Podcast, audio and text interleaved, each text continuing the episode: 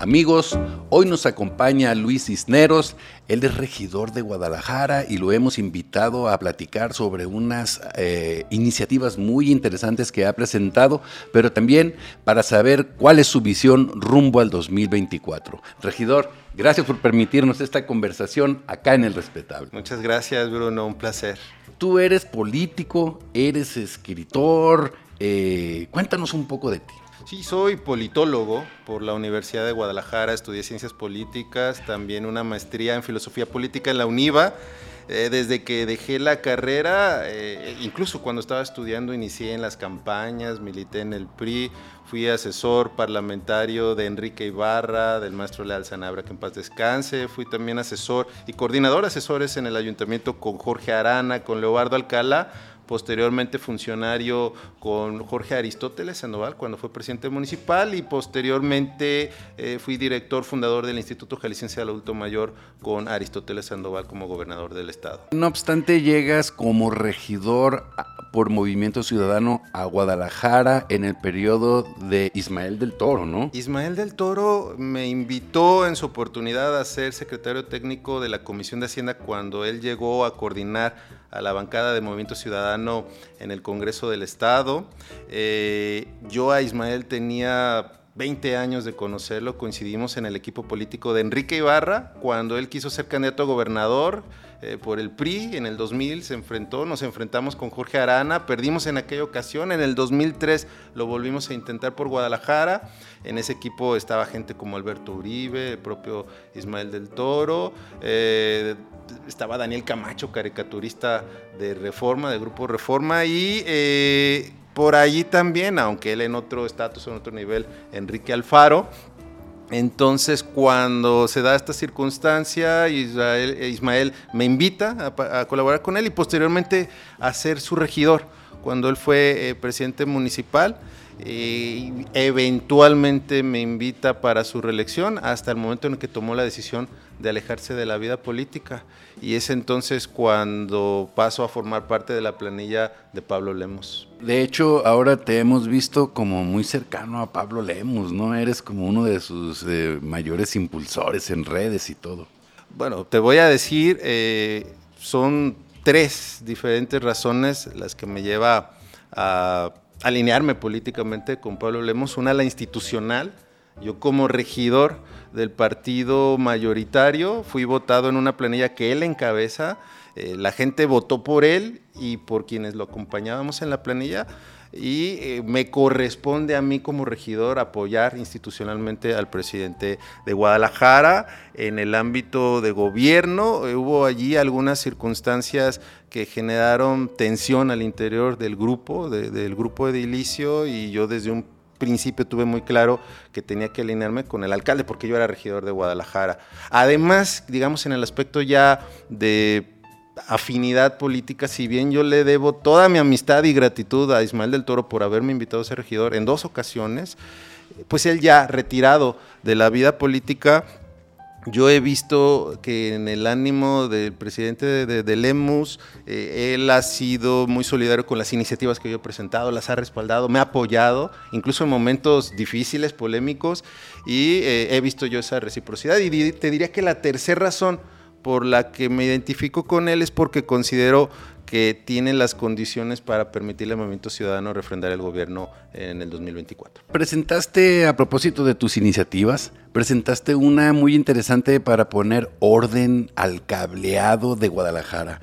Explícanos de qué se trata y cómo va eso. Sí, mira, incluso ese es un buen ejemplo de por qué eh, yo me he sentido eh, cobijado por, Pablo Lemos fue una iniciativa eh, que tuve que trabajar, buscar el consenso al interior del grupo, tiene que ver con obligar a las empresas de cable a que todo ese cableado suelto que está por todos lados en las ciudades telarañas que provocan riesgos y que han provocado ya accidentes incluso fatales en la ciudad, tengan ellos la obligación de retirarlos, de poner orden en el cableado que vemos eh, en los postes. Eh, y también que allí donde hay infraestructura subterránea, los ductos, tengan las empresas la obligación de bajar eh, sus cables de los postes y ponerlos en forma subterránea. Finalmente se aprobó con el respaldo del presidente, eh, está vigente. Desde entonces hemos retirado 220 toneladas de cable suelto eh, en la ciudad. Esto representa 2.200 kilómetros lineales que se han venido retirando junto con las empresas a partir de la aprobación de este reglamento. Y sí fue eh, objeto de una controversia constitucional. El Instituto Federal de Telecomunicaciones interpuso la controversia contra el municipio. Está actualmente en discusión en la Suprema Corte de Justicia. En Monterrey, el gobierno del alcalde Luis Donaldo Colosio replicó de alguna manera esta iniciativa, estas medidas. Y si la Suprema Corte finalmente nos da la razón, como creo que va a ocurrir, eh, seremos eh, pioneros a nivel nacional y abriremos la puerta para que los municipios de todo el país regulen este tema del cableado. También eh, promoviste una iniciativa que generó mucha polémica en el sentido de ponerle, por decirlo de alguna manera, apellido a Guadalajara, que se llamara Guadalajara de Alcalde. cuéntanos por qué la propuesta, de dónde nace y cuál es su estatus. Hay un Guadalajara antes y después de la llegada del obispo alcalde a, la Nueva España, eh, particularmente a la Nueva Galicia. Eh, a partir de su llegada y tras su paso por estas tierras tenemos hoy lo que es el Hospital Civil de Guadalajara, la Universidad de Guadalajara.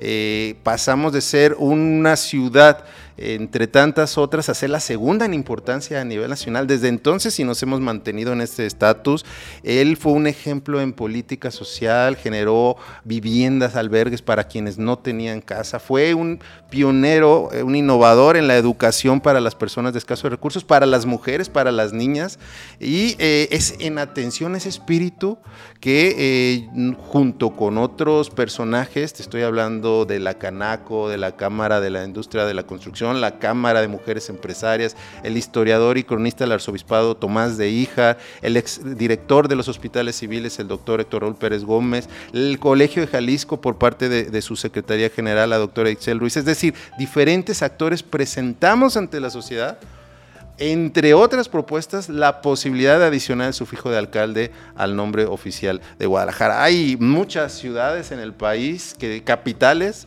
de las 32, 12 tienen ya un apellido, tienen nombre, y son nombres de ciudades que normalmente no, no conoceríamos, que tienen, por ejemplo, el caso de Campeche, su nombre oficial es Santiago de Campeche, de Querétaro, eh, tiene eh, tantos otros nombres, te puedo citar, por ejemplo, eh, el caso de Oaxaca, Oaxaca de Juárez, Toluca, su nombre oficial es Toluca de Lerdo, Pachuca, Pachuca de Soto.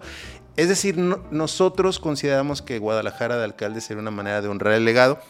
Hicimos una consulta, nos encontramos con la realidad de que el 80% de los tapatíos desconoce cualquier cosa del fraile eh, de la calavera, como también se le conoce, y que es muy importante empezar a difundir su obra. Las acciones que sí estamos proponiendo es decretar como patrimonio social y cultural el Paseo Fray Antonio Alcalde, conveniar con la Universidad de Guadalajara una cátedra, con el Colegio Jalisco lo propio, un seminario, y llevar los contenidos educativos con la vida y obra de Antonio Alcalde a eh, nuestros niños de primaria y secundaria. Entonces consideramos que quizá cuando se acerque el 500 aniversario de la ciudad, ya haya un mayor reconocimiento al legado de Fray Antonio Alcalde y pueda retomarse esta discusión. Oye Luis, eh, tú que vives el día a día la política allí en Guadalajara, pues es, eh, una olla de grillos Guadalajara, ¿no? Ahí es como el pulso de la política a nivel estatal.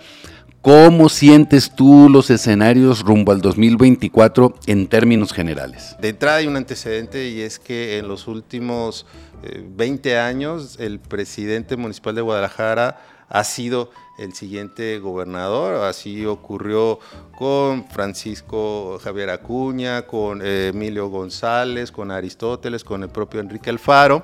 Eh, esto tiene que ver con la exposición mediática que normalmente tiene un alcalde de la capital del estado.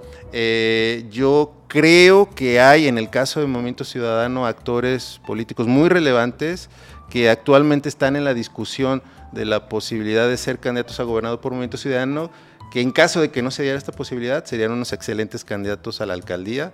Te puedo referir el caso de Salvador Zamora, que soy alcalde en Trajomulco, que puedo decirte de, la senadora Verónica Delgadilla. Yo veo en ellos unos excelentes eh, potenciales candidatos de MC para la alcaldía de Guadalajara. Morena, ¿cómo sientes a Morena en Guadalajara? Morena como marca se sostiene de la popularidad que tiene el presidente López Obrador.